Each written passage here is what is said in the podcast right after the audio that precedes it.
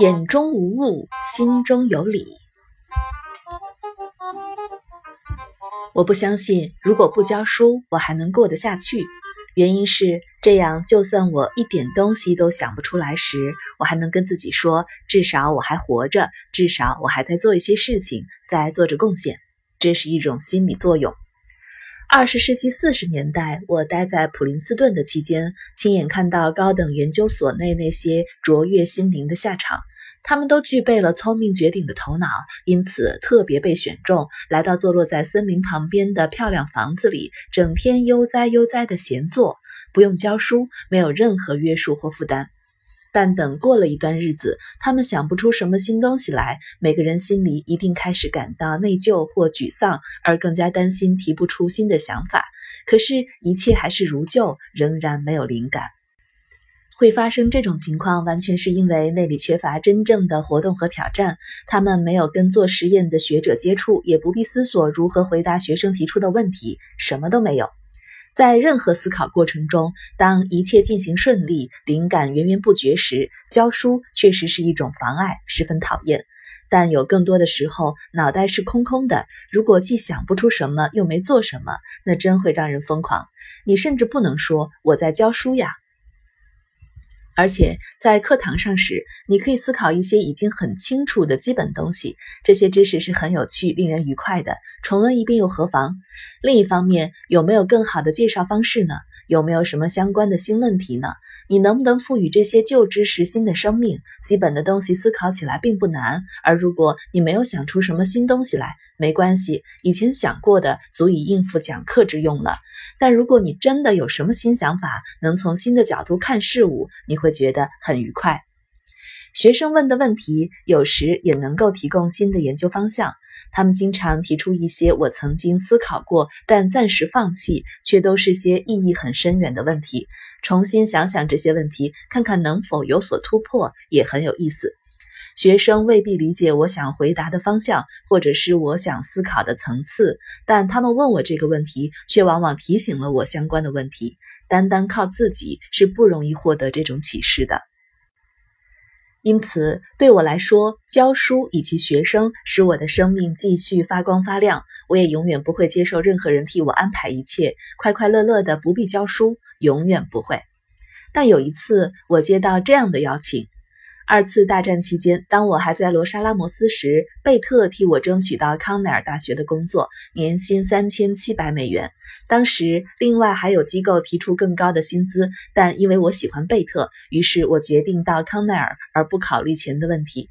贝特非常关心我，当他发现别人提出更高的薪水，他就主动跟康奈尔谈，把我的年薪提高到四千美元。我那时还未开始上班呢。康奈尔通知我，我要教的是数学物理，同时告诉我应该在十一月六日到校。确实的日期我已经记不清楚了，日期定在年底，好像有点奇怪。我从罗莎拉摩斯坐火车到奇瑟加，途中有一大部分时间都在写曼哈顿计划的报告。我还记得，火车到了纽约水牛城之后，我才开始计划讲课的内容。你必须明白，在罗莎拉摩斯的压力，每个人都尽快的工作，很努力、很拼命的工作。而每件事总是在最后一分钟才完成，因此在开讲前的一两天，我才在火车上开始准备课程，已经是习惯成自然的事情了。对我来说，教授物理学是最理想不过的了。在战争期间，把数学应用到物理上，正是我的工作重心。我很清楚哪些方法真的有用，哪些没用。那样拼命工作，花了四年时间在应用数学技巧上之后，我真的是经验丰富了。我列出了各个数学项目以及处理的方式，到今天我还保留着当时在火车上做的笔记。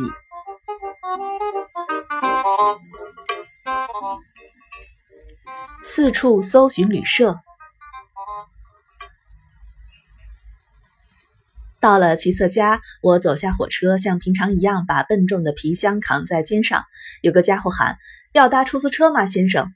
我从来都没有想过要坐出租车。我那时候年轻，没钱，又喜欢我行我素。但我又想，我现在当教授了，必须要有点尊严才行。于是把行李放下来，提在手上，说：“好呀，去哪里？旅馆？哪一家旅馆？随便哪家旅馆。你有预定房间吗？没有。”现在房间不好找呢，我们就一家一家去找。你在旅馆门口等我。我试了奇色家旅馆，没有空房间。我们跑到出外人旅馆，还是没有。我跟司机说，这样在城里开来开去是不行的，那样得花太多钱了。我不行好了。我把行李留在外出人旅馆，便四处乱逛找房间。我碰到另一个乱逛找房间的人，原来周围的旅馆真的都没希望了。没多久，我们逛到某个山坡上，慢慢发现已经走到大学校园附近了。我们看到一幢好像宿舍的房子，窗户敞开，里面有些双层床。这时已经是晚上了，于是我们进去询问能不能睡在那里。他说：“来吧，就在这里睡吧。”我觉得那样不太好，跟偷窃好像没有两样。如果他们回来发现我们睡在他们的床上，会惹上麻烦的。于是我们离开那房子，继续走了一段路，看到街灯下有一大堆落叶。当时已经是深秋，叶子大概是从草坪上扫到这里来的。我说：“嘿，我们可以躺在叶堆上睡啊！”我试了试，感觉软软的。我厌倦了那样逛来逛去，在落叶上睡觉，简直是十全十美。但我害怕又会因此惹上麻烦。早在罗莎拉摩斯时，大家都取笑我，我又打鼓又怎么的，说康奈尔不知道请来的是什么样子的教授，还说我一定会做些傻事而大大出名了。因此，我得庄重一点。最后，很不情愿地放弃了在那堆落叶上睡觉的念头，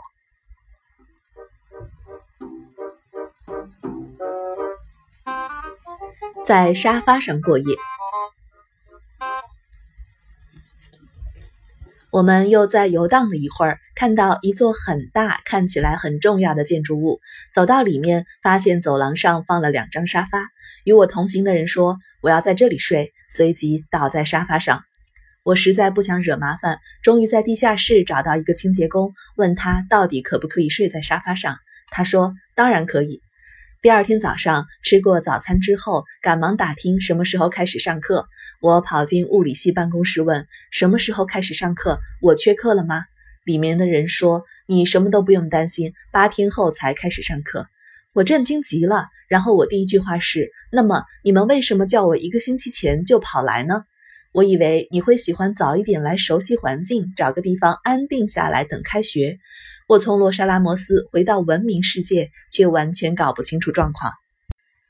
吉布斯教授叫我到学生中心去解决住的问题。那地方很大，有很多学生在那里转来转去。我走到一张放了住宿牌子的大桌子前，说：“我刚到这里，要找个房子。”那家伙说：“朋友，齐瑟家的房子很难找呢。事实上，信不信由你。昨天晚上有个教授还不得不在这里的沙发上睡。”我周围一看，原来是同一个地方。我转过身来说：“我就是那个教授呢。”而教授我呢？不想再这样再来一遍了。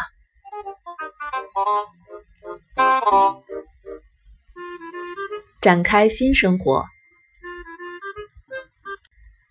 在康奈尔的前几年很有趣，有时甚至很滑稽。到学校之后没几天，吉布斯教授跑到我的办公室，告诉我说：“通常到了学期末，我们不收新生，但如果申请者非常非常优秀的话，我们会收他。”然后他递给我一份申请书，要我评估。他回来时问：“怎么样？有没有什么想法？”我觉得他是第一流的，我觉得我们应该收他。能找到这样的学生是我们的运气。是的，但你有没有看到他的照片？那有什么关系？我大叫起来：“没有啦，先生。”很高兴听到你那样说，我只是想试试看我们的新教授是个怎么样的人而已。吉布斯很欣赏我那样跟他直来直往，而不想他是系主任，我是新来的，说话最好小心点。我脑筋没动那么快，没想到那么多，我的反应很直接，想到就说。还有个家伙跑到我的办公室要跟我谈哲学，我不大记得他说过些什么了。他们想找我参加一个教授联谊会，这可是反犹太的团体。他们认为纳粹并不那么坏，还努力地解释犹太人做这做那，真是一派胡言。我等他把话说完，然后跟他说：“你晓不晓得你犯了个大毛病了？我就是生长在犹太家庭里的。”他出去了，从此我却对康奈尔大学人文科系的某些教授失去了敬意。这时候，我太太已经去世，一切得重新开始。我希望能结交一些异性，而当时社交舞会很流行，康奈尔也不例外，特别是针对大一新生及旧生而设的舞会。我还记得我参加的第一个舞会，在罗莎拉摩斯期间，我已经有三四年没有跳过舞了，甚至没有什么社交。因此，我在这个舞会中卖力的跳。我想我跳得不错，从舞伴的愉快神情中不难看得出来。我一边跳舞一边跟舞伴闲聊，他会问问我的事情，我也反问几句。但当我想跟跳过舞的女孩子再跳一次时，我得到处找她。你要不要再跳？不对不起，我得透透气。或者哦，我要到化妆室去，一一都是借口。连续两三个女生都是如此，我怎么了？我的武艺太差了吗？我的人格低劣吗？我又找到另一个女孩跳舞，大家重复同样的寒暄。你是大学部的还是研究所的学生？很多学生看起来年纪颇大，因为他们当过几年兵。不，我是教授。啊，你教些什么？理论物理。你大概还研究过原子弹呢？是啊。暂时我都待在罗莎拉摩斯。他说：“你真是个该死的骗子。”就走开了。那让我其实松了一大口气，什么都清楚了。我跟每个女孩子说那单纯愚蠢的实话，却一直不知道问题出在哪里。很明显，从头到尾我都表现得很有礼貌，自然又大方，有问必答的，一切都很美好。然后突然“呼”的一声，什么都不灵了，一个个女孩都离我远远的。直到这个女孩说我是骗子之前，我真的是一头雾水。之后我便回避所有的问题，效果便迥然不同了。你是个新生吗？哦，才不呢。研究生？不。你是干什么的？我不要说。为什么不肯告诉我？我不想说。他们就这样一直跟我聊下去，结果那天晚上我带了两个女生到家里，其中一个告诉我，其实用不着为了只是一个大一新生而尴尬，有很多跟我一样年纪也才刚刚开始念大学，这真的没有什么关系。他们是大二生，都尽力的发挥母爱，努力的给我心理建设，但我不愿看到这么多歪曲及误会，于是让他们知道了我的教授身份，他们很生气，觉得被愚弄了。在康奈尔当年轻教授的那些日子，我的确碰到过不少麻烦，觉得自己油尽灯枯。总之，我开始讲授数学物理课，也开了一门电磁学，计划做些研究。战前，当我在修博士学位时，我发明了一种新方法，用路径积分来做量子力学，还有一大堆题目想研究。但那个时候，除了准备课程之外，我经常跑到图书馆去读《天方夜谭》，偷看身边的女孩。而到了做研究的时候，我便无法专心工作。我觉得有点累，提不起兴趣，我无法做研究了。这种状况好像持续了好几年。记得有一次，我在思考伽马射线的问题，写了一两行便写不下去了。我深深的觉得，由于战争及其他的事情、太太的去世等等，我已经油尽灯枯了。现在我却看得比较清楚了。首先，年轻人往往无法意识到准备一堂精彩的课要花多少时间，特别是第一次教书的时候，更不用说还要实际的进教室上课、出考题、想想考题是否合理等等。我的课教得很好，每堂课都花了很多心血，但我完全不知道那是很重的工作。于是我就坐在那里读《天方夜谭》，觉得自己油尽灯枯，不断的自怜自哀。荒谬的邀约。这段期间，有不少大学或工业界邀我跳槽，薪水也比当时的高。但每次发生这种事情时，我就会更加沮丧。我跟自己说，他们给我这么多好机会，但他们完全不知道我已经精疲力尽了。我哪里能接受这些聘约呢？他们会期望我有所建树，但我什么鬼也建树不了，我什么也想不出来。最后，信箱里出现一封来自普林斯顿高等研究院的信，他们邀请我到那里。爱因斯坦、冯诺曼那些卓越的人物，他们写信给我，要我到那里当教授，而且还不是一般的教授呢。不知怎么的，他们知道我对高等研究院的感受，像太注重理论啦，缺乏真正的活动及挑战等等。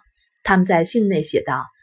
我们充分了解你在实验和教学方面都有相当的兴趣，因此我们安排了一份教职。如果愿意的话，一半时间在普林斯顿大学，一半在高等研究院。高等研究院特别安排，职位甚至比爱因斯坦的还要好，太理想、太完美了，也太荒谬了。这是真的很荒谬。其他的邀约都令我情绪低落，但只到某个限度。他们只不过期望我会有所建树。但这项邀约是那么的荒谬，这是我永远不可能做到的地步，完全离了谱。其他人不过弄错了，但这是天大的荒谬。我一边刮胡子边想边笑，然后我想，他们把你想的那样神奇，你却觉得无法做到名副其实，但你没有责任要满足他们的期望啊。这是个极为高明的想法。你完全没有责任要做到其他人觉得你应该做到的地步。我没有责任要符合他们的期望，这是他们的错，可不是我失败了。高等研究院以为我是那么优秀，并不是我的失败。很明显，这是个错误。而就在我想到他们可能看错了的那一刻起，我也意识到这个道理应该可以应用到其他地方，包括我身处的大学。我就是我。如果他们预期我有那么优秀，而因此付我薪水，那么他们该自认倒霉了。就在那一天，奇迹出现了。也许是刚巧听到我跟人讨论这些感受，或者是真的对我了解甚深。总之，当时在康奈尔实验室当主管的威尔逊把我找去，很严肃地跟我说：“费曼，你教书教得很好，你很不错，我们觉得很满意。当我们聘请一位教授时，我们会负起所有风险。”如果不够好，也没话好说了。你不该担心你在做些什么，以及没在做些什么。当时他说的话更加精彩。总之，这番话把我从罪恶感中解放出来了。接着，我又有了一个想法。目前我有点厌烦物理，但从前我很能够享受物理的乐趣。为什么会这样呢？因为从前我都在跟他玩游戏。从前我随性致所致，我不会忧虑这究竟对核子物理的发展是否重要，只想这是否有趣，好不好玩。还在念高中时，看到水龙头流出来的水流逐渐变少，我很好奇能不能研究出它的曲线，而我发现那并不难。事实上，我根本没有必要去研究它，它对科学的发展也无关重要。更何况那个问题早有人研究过了。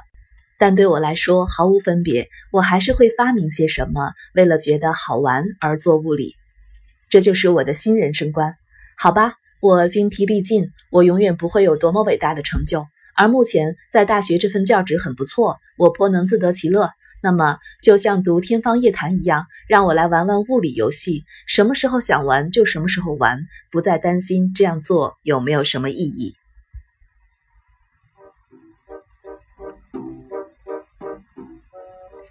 享受物理。就在那个星期内的某天，我坐在餐厅里，旁边有些人在玩耍，把一个餐碟丢到空中，碟子冉冉升起。我注意到它边飞边摆动，边缘上的红色康奈尔校徽也转来转去，而且校徽运动的速度比碟子转动的还要快。我反正闲着，于是着手计算碟子的运动。结果发现，当角度很小时，校徽转动的速度是摆动速度的两倍，刚巧是二比一。而这是从一个很复杂的方程式推算出来的。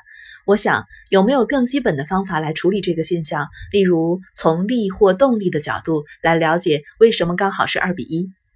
我记不得过程和细节了，但最后我计算出碟子上各种质点的运动，以及所有的加速度运动怎样相互平衡，使得速度比刚好是二比一。我跑去跟贝特说：“嘿，我发现了很有趣的现象。当餐碟这样转动时是二比一，原因是我告诉他加速运动等等。”他说：“费曼，那很有趣，但有什么重要？你为什么要研究它？”哈，我说：“那没有什么重要，我只是觉得好玩而已。”他的反应丝毫没有使我泄气。我已经下定决心，我要享受物理，随性之所至。我继续推算出盘子转动的方程式，随后我思索电子轨道在相对论发生作用的情况中会如何运动。接着是电动力学里的狄拉克方程式，再接下来是量子电动力学。因为事情发生的太快了，我还来不及细想究竟是怎么回事，我就在玩以前我很喜爱但因为到罗莎拉摩斯而中断研究的题目，以及许多老旧但美妙的现象。一切是那么毫不费力，这些题目玩起来是那么容易，就好像打开瓶盖一样，所有的东西都毫无阻塞地流了出来。我差点产生抵抗之心了。我做的毫无意义，可是结果呢，却恰好相反。后来我获颁诺贝尔奖的原因，费曼图以及他的研究，全都来自那天我把时光浪费在一个转动的餐碟上。